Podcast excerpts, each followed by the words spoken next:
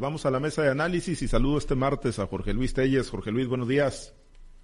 Buenos días, Pablo César. Buenos días, Altagracia. Buenos días, Francisco Chiquete. Buenos días a todos. Gracias, Chiquete. Te saludo con gusto. Buenos días. Buenos días, Pablo César. Buenos días a Jorge Luis, Altagracia y a quienes hacen el favor de escucharnos. Gracias, eh, Chiquete, Altagracia. Te saludo con gusto. Buenos días.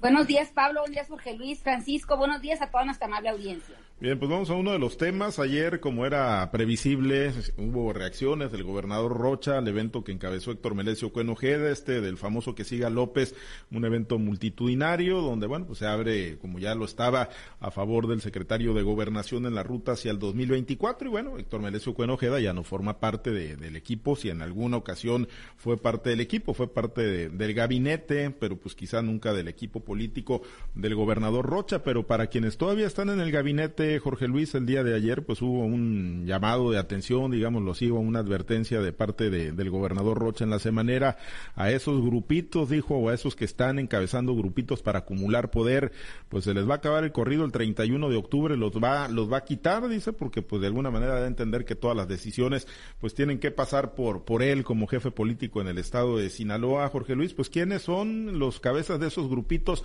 al interior del gabinete que traerán su, su propio juego rumbo al 2020 2024 en Sinaloa, Jorge Luis? Yo no sé quién sean, pero lo que sí me queda claro es que el gobernador no buscó quién se la hizo, sino quién se la pagara. Porque evidentemente su malestar era por el evento que había organizado Héctor Melesio Cuen, que obviamente no le pidió permiso, ¿no? Para llevar a cabo ese evento, pues, porque le va a pedir si él ya no, como lo dijo Cuen, yo no, no soy dirigente de ningún partido, falso, ¿no? Porque es dirigente obviamente del partido sinaloense y que tampoco trabaja en la, en la función pública, eso sí es eh, exacto, ¿no? No trabaja, es cierto. Dando a entender, pues, que tenía toda libertad del mundo para hacer esa clase de eventos y los que vengan en el futuro. Y bueno, pues efectivamente eh, tiene razón, pues, de Jalisco que le den en gana, pero ojo, esa clase de eventos requieren cuando menos consultarlos con el gobernador. Si tú quieres no pedir permiso, pero cuando menos comentarlos. No sé si no creo que, que tenga pasaporte directo con, con derecho de picaporte con, con, el gobernador, ni mucho menos, pero si hay manera de cómo sopesar las cosas, ¿no? Evidentemente le causó mucho malestar al gobernador este evento organizado por, por Rubén, porque, organizado por Rubén porque lo mete en problemas a, al, mismo, al mismo Rocha. Con eso de aquí en Sinaloa se está promoviendo ya abiertamente un candidato aunque como lo comentabas tú la vez pasada, aquí en Culiacán también ya comienzo a ver pintas en favor de Claudia Sheinbaum. Los que no aparecen por ningún lado son los simpatizantes de, Marcelo, pero ya también mucho más pintas la de Adán Augusto, con eso de que estamos muy a gusto, pero también empiezan a aparecer pintas en favor de Claudia Sheinbaum. Entonces, esto no lo conviene al gobernador. ¿Por qué? Porque siempre intranquilidad política, a él lo ponen mal, con las corcholatas, porque evidentemente Rocha pues va a jugar con, con, el candidato a la corcholata, si ustedes quieren que decida el presidente, no se va a ir ni antes ni después, ni va a cometer el error de jugársela con ninguno. Le quedan, después de esto, le van a quedar todavía tres años de gobierno. Va a estar prácticamente a la mitad de su mandato constitucional cuando haya relevo presidencial aquí en nuestro país. Entonces, para nada le conviene como pasaba antes, hombre, que los gobernadores, usted chiquito lo recuerda, a lo mejor tú también, Pablo César, ningún gobernador le atinaba, le atinaba al candidato, se la jugaban siempre con la, marca equivocada y siempre llegaba aquí el candidato que no quería gobernador. Casos de esos hay muchos. Y cuando un gobernador le atinó, que fue Renato Vega que le tiró con Colosio, pues ya sabemos qué fue lo que pasó. Entonces todos llevan este estigma hasta antes de llegar Juan Millán, que que ya la candidatura salió por elección interna, aunque una elección interna pues medio, medio cuestionada, pero finalmente así salió la candidatura, a ella no, nada tuvo que ver, que yo me la puedo contar lo cual el candidato, pero que en Sinaloa la historia ha sido así. Normalmente los gobernadores se la juegan por el candidato equivocado. No debe ser el caso de Rocha. Rocha va a tener que esperar hasta que llegue el momento de la decisión y entonces sí, irse para donde, para donde le convenga. Pero volviendo al caso de, de los grupitos, este es el antecedente para, para que yo pienso que tenía de muy, mal, de, muy malo humor a Rocha, donde ya dijo que ya se están haciendo grupitos por ahí y que no está mal que tengan, pero siempre y cuando cumplan con su trabajo, que no se distraigan haciendo grilla, haciendo política, que es lo que yo entiendo, ¿no? Pónganse a trabajar, no estén haciendo grilla, es lo que yo entiendo. Y ya tiene incluso órdenes expresas el secretario de gobierno, Enrique Insunza, para que una evaluación semanal y se la presente al gobernador. Y en base a esa evaluación, advirtió Rocha el 31 de octubre, o sea, a la vuelta de la esquina, se van a tomar decisiones contundentes. Un llamado de advertencia, pues que ponen claro que Rocha no es persona de juego, que es persona de mano dura, y que por ahí, por ahí, si ya dijo que el 31, a lo mejor, a lo mejor y hay una sacudida enorme al gabinete del gobernador. Eh, sí, eh, Chiquete, pues eh, finalmente a Cuen, pues ya no lo puede correr del gabinete, ¿no? Ya, ya salió. Pues ya lo corrió. Ya, lo corrió a Héctor Melesio Cuen, pero pues sí le quedan varios, ¿no? Ahí, y, y, habrá quien, Chiquete, se, se, atreva a andar pues haciendo su propia grilla, traer su propio juego, tender sus propias alianzas, eh, hacer sus propios amarres rumbo al 2024 sin pasar ahí por el despacho del gobernador. Mira, Pablo César, en la izquierda y ahora particularmente en Morena, esto de los grupitos es un deporte nacional. Está en su naturaleza, es su forma de hacer política. Entonces, ten por seguro que los militantes de Morena que están en el gobierno, que se ven pocos y escondidos, pero ahí están, eh, ya traen sus juegos. Hay muchos que ya están con Claudia, como hay algunos que están con Marcelo. Acá en Mazatlán ya le hicieron una, una caravana de automóviles a Marcelo se limitaron a olas altas porque, bueno, nomás querían que los vieran, no querían impactar, pero, pero ya hay pues quienes están haciendo esto. Entonces, pues Rocha sí va a aprovechar el, el asunto para mandarle el mensaje a Cuen de decirle aquí sigo mandando yo, pero también a los suyos propios. ¿Quiénes son? Pues habrá que ver, todos están participando. No hay morenista que no esté metido en la grilla en estos momentos, que no traiga una corcholata en la bolsilla para, para determinar quién sería el próximo candidato. Lo que, lo único que se ve es que el que no está metido en eso, o al que no considera Rocha metido en eso, es al secretario general de gobierno, porque le, le dio la chamba de ejecutarse a los que andan en malos pasos. Pero sí, sí es una, una advertencia. Habrá que ver hasta dónde llega, cuáles son los límites si, si es simplemente el cumplimiento del trabajo, el cumplimiento del horario del trabajo, o si es respetar la jerarquía del gobernador y no darle color al Estado mientras no se toma una decisión formal y oficial. Yo creo que esa es la, la, la exigencia del gobernador. Entonces, pues mientras sean reuniones de grupitos así entre los cuates, entre los de la célula, como se decía antes en la izquierda, los del comité de base, pues no va a pasar nada. Pero ya cuando hay gente que anda volanteando, que anda organizando incluso las reuniones así del tipo de cuen, no tan numerosas, pero, pero reuniones de esa naturaleza, pues seguramente eso sí, se van a ir a la calle. Y muy probablemente el gobernador aproveche para echar los remanentes de cuen en, en la administración.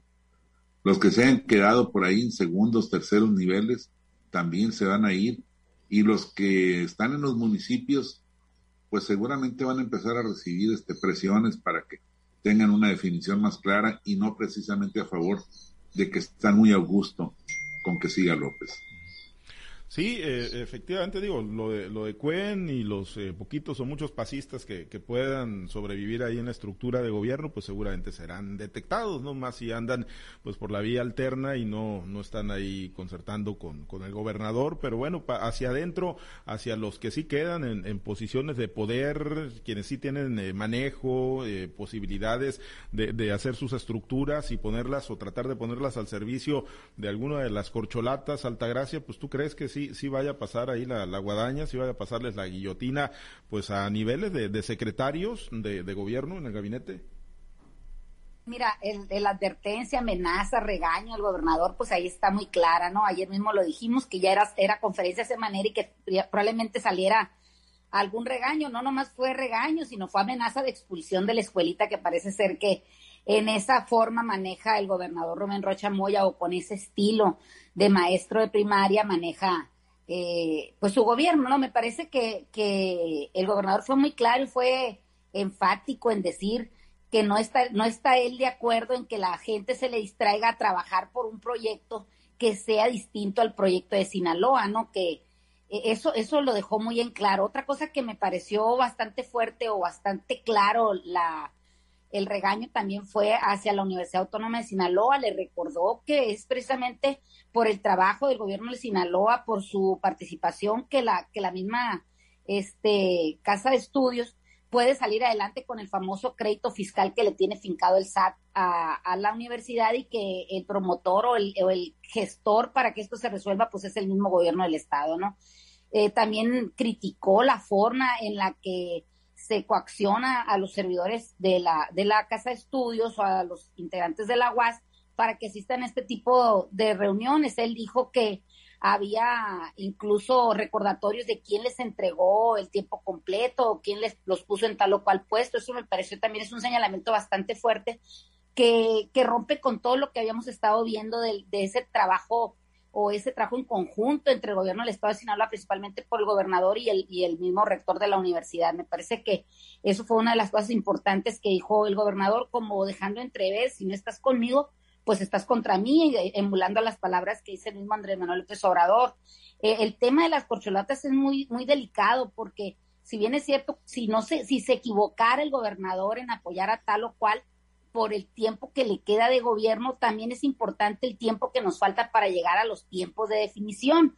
No podemos decir que, que le va a ir a, Claudia Sheinbaum o a Marcelo Ebrard cuando tiene un secretario de gobernación también en la carrera, no hablemos eh, el que se pone en, contra de la Secretaría de Gobernación o, que pudiera ser no darle su apoyo o, no estar sus simpatías del todo con Ana Augusto, pues también es una, es una situación que lo pone en una condición muy endeble, porque pues sigue siendo el secretario de Gobernación el que tiene todos los secretos en la mano, el que tiene este contacto directo con el presidente, entonces tampoco no le conviene estar confrontado por, por mostrar su estima o su predilección hacia tal o cual eh, candidato, ¿no? O, corcholata. Lo que sí es un hecho es que no le gustó al gobernador el tema de esta reunión multitudinaria que tuvo este Melesio Cuen y, se lo dejó bien en claro, ¿no? Pero más en claro, pues se los dejó a los miembros del gabinete que están distraídos y les señala que deben de actuar con, con honestidad, con probidad, dijo, este, en el desarrollo de sus funciones.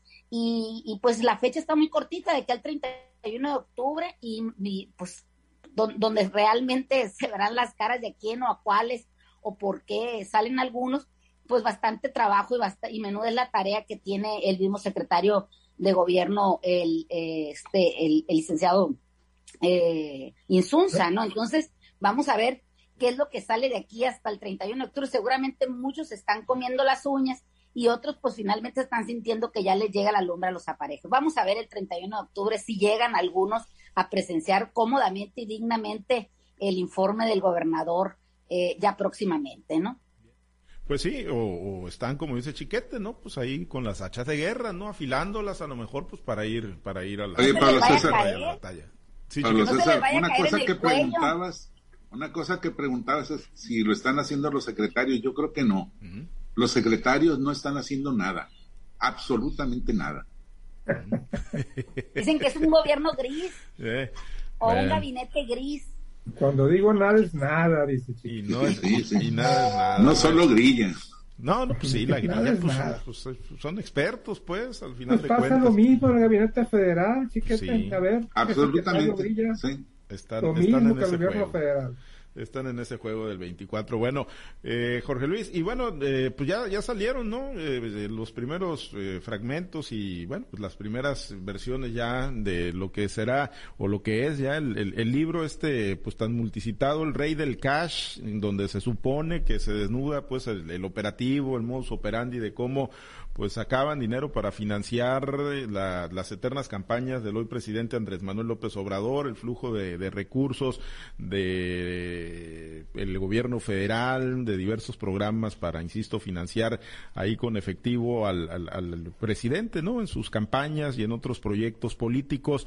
Pues eh, digo, entendiendo ¿no? Que, se va a hablar muchísimo en los próximos días de este libro de, Elena Chávez, ¿no? De Elena Chávez, expareja sentimental de César Yáñez, de los más cercanos colaboradores del hoy presidente López Obrador. pues bueno, le, les alcanzará, será esto el, detonante, el boom que pues tumbe, digámoslo así, el halo de transparencia y de honestidad que ha rodeado al presidente López Obrador. No, no creo, este, no creo. Ciertamente el libro pues ha causado más que curiosidad, morbosidad entre la gente por conocerlo. La edición, pues no sé, ya se agotó. A mí, por cierto, me acaba llegar hoy en la mañana vía, vía WhatsApp el libro completo. Lamentablemente, pues no, me alcanzó para darle ni siquiera un repaso, pero por lo que he escuchado es que eh, descobijan completamente a Marcelo Ebrard y a este, y el presidente, el expresidente de, de, de, Morena, que era, que era, creo que era tesorero, ¿no? En la administración de, de Marcelo Ebrard en la Ciudad de México. Y, y este, que son los que llevaban, pues, eh, a veces maletas, a veces cartones, a veces bolsas cargadas de dinero, cargadas de efectivo. ¿Cuánto habrá sido? Pues quién sabe, pero se hablan de, miles, se habla de millones, de cientos de millones de pesos, si no es que de miles de millones de pesos, todo para financiar la campaña de López Obrador. ¿Qué más claro quedó que cuando la descobijada que les pegó, que les pegó Broso con aquel siniestro personaje que pues que lo cacharon, que lo cacharon vilmente recibiendo dinero del señor del argentino Ahumada para, y que él dijo que era para las, para las campañas de, en este tiempo del PRD, las campañas este, políticas y sociales que encabezaba López Obrador, qué más descobija que aquella, y sin embargo no pasó nada. Yo creo que eso tampoco va a pasar nada, o sea, ni López Obrador va a renunciar, ni lo van a tumbar, ni el Congreso va a hacer un pronunciamiento. Con el paso de los días esto va a quedar como un incidente más. López Obrador es experto para desafanarse de estas cosas. Es, eh, la verdad es, es, es, extraordinario para minimizar todo esto. Y lo más importante, cómo la gente se lo cree. La gente le cree a López Obrador lo que él dice y no a las acusaciones que luego sus simpatizantes dicen que son sin fundamento, además de que pues arremeten directamente contra quien está promoviendo esta, esta situación.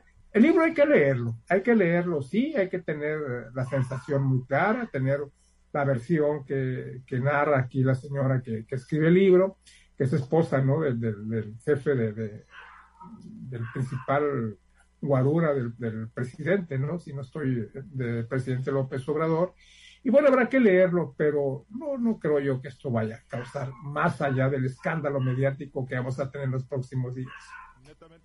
Puro, puro morbo, chiquete, porque bueno, la narrativa va en el sentido de que, pues, digo, muchos, muchos de los pasajes que se narran ahí en el libro, pues de alguna manera, pues ya tienen sus elementos de prueba, ¿no? Con los píos, con los martinazos, con el propio Bejarano y ese modus operandi que ya ha sido expuesto, ¿no? A través de, de videos y a través de varias, varias pruebas y elementos la verdad, como Telles no creo que sea un elemento definitorio, pero sí es algo que va a impactar. Mira, ya hay una capa de la clase media, una capa de, incluso gente de más alto nivel económico y por supuesto de gente con, con mayores estudios que está desencantada del gobierno de López Obrador.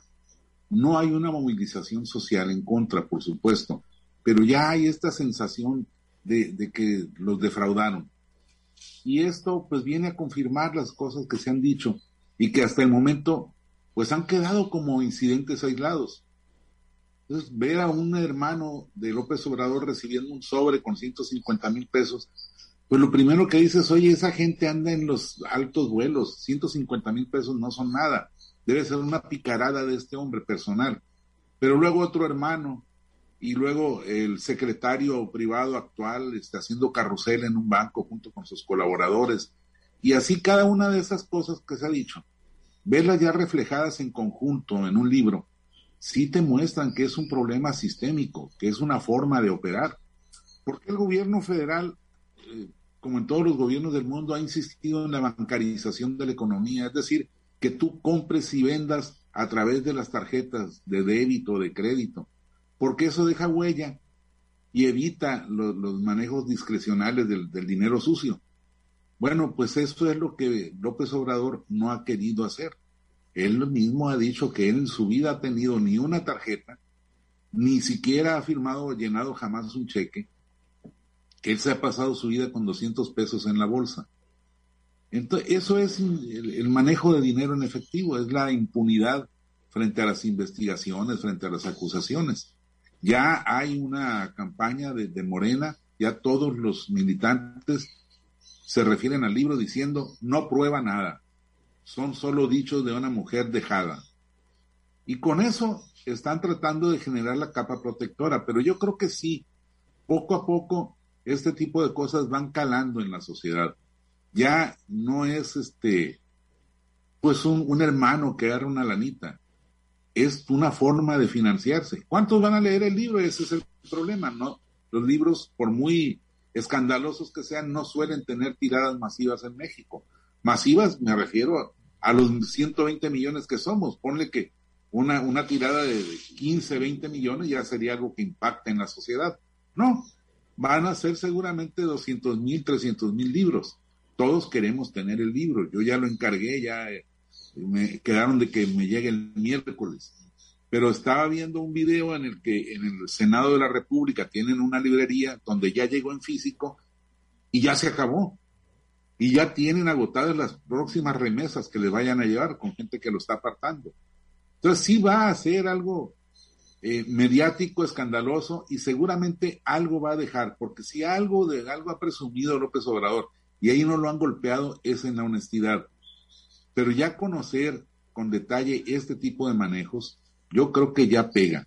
No creo como para tumbarlo, ni siquiera como para decir ya no va a ganar Morena, pero ya es un elemento en el que se va sumando el, descrédito y la, decepción de mucha gente. Vamos a ver, eh, no, no vendrá, por ejemplo, lo, de los hermanos de Pío y, Martinazo, que recibieron el dinero de un funcionario del gobierno del estado de Chiapas cuyo gobernador entonces ahora es senador en alianza con Morena.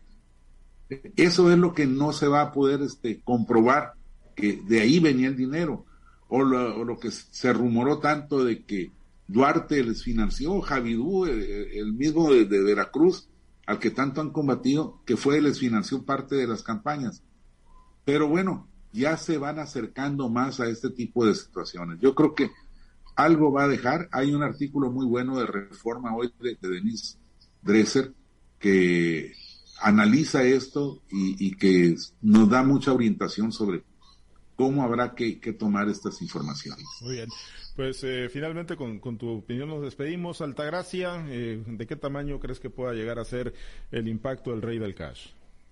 Oye, antes de, de hablar del impacto, a los de Morena no les gusta comer de las que cocinan, o sea, ahorita están pidiendo pruebas, videos, este, todo para poder desacreditar lo que dice la periodista en este famoso libro El Rey del Cash, ¿no? Lo que es un hecho es que, como ese chiquete, sí es cierto, hay mucha gente que ya está de alguna manera desencantada por el, por la acción de, o la inacción del gobierno de Andrés Manuel López Obrador, por la forma en que se conduce, por a veces desestimar o quitarle la importancia a los asuntos que verdaderamente traen de cabeza a, la sociedad, quizá no a la economía en, todo su conjunto, pero sí hay cosas que lastiman, como el tema de la pandemia, como el tema educativo, como el más el tema de la seguridad, esas cosas creo que sí a la gente, a todos los ciudadanos nos mantienen en ese en ese vilo, no esa eh, posición de, estar a la expectativa. Lo que es un hecho es que eh, lo que redacta o que lo que narra la periodista, pues eh, son, es una forma de actuar que se ha venido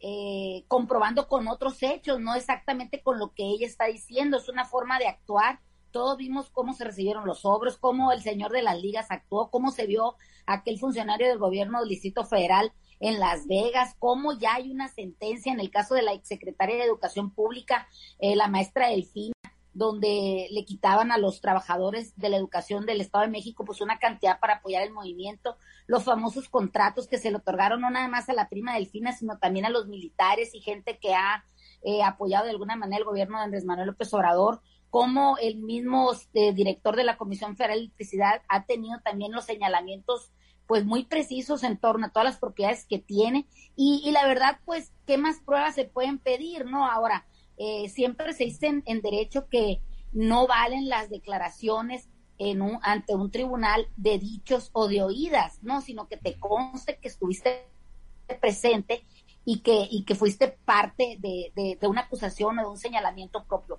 Pero se les olvida que aquí no estamos en un tribunal, aquí lo que estamos es ante la sociedad, eh, donde se narran una serie de, situaciones que pueden ser ciertas, que pueden ser falsas, pero finalmente es la opinión del, del escritor, en este caso de este libro. No podemos negar tampoco pues que ha sido un éxito en taquilla. Yo creo que esta periodista no se imaginaba eh, en sus principios o antes de, pensar escribir este libro, pues lo que, lo que podía revolucionar en México y el éxito que podía haber tenido, ¿no? Hay que leerlo, hay que, creo que va a ser de lectura obligada para entender mejor lo que está pasando en este país, eh, a veces el actuar del presidente y saber que en este nadie puede ser este tan pulcro, tan impoluto, decía una escritora, impoluto, este que todos tenemos una una mancha y que dentro del blanco, en, la gama del blanco y el negro, pues hay muchos tonos y matices de grises. No, eso me parece que, va a pasar en este caso. que pues lo quiten, no creo. que pues sea suficiente para derrocarlo, pues no, no, tampoco nadie quiere. Muy, muy lejos, ¿no? Pero bueno, ya, ya veremos el tamaño del impacto. Por lo pronto nos, nos despedimos. Eh, gracias, eh, Altagracia, excelente día la calumnia, si no mancha tizna, diría el presidente. Pues que tengan un excelente día. Gracias. Y bueno, pues Jorge Luis ya lo tiene, chiquete, lo tiene ahí en WhatsApp, dice. Y tú lo estás esperando en físico. ¿Te gusta el olor a tinta a ti, chiquete, ahí? Pues, sí, eso sí. Eso, eso sí. Sigo siendo de las viejas generaciones. Romántico de los libros. Bien, gracias, Jorge Luis. Gracias, chiquete. Buen día, saludos para todos. No creas que me voy a poner a leer el libro. No, ni modo que dejes de ver a los ni modo que dejes de ver a los tomateros, a los, los play, a los Dodgers, a Julio Urias. Luego los tomateros y el libro, a ver, ahora no Ay, luego, no, pues primero ver a Julio Urias, ahora pichar, abrir ahí el juego. Bueno, gracias, nos vamos. Mucho béisbol ya a partir de, del día de hoy.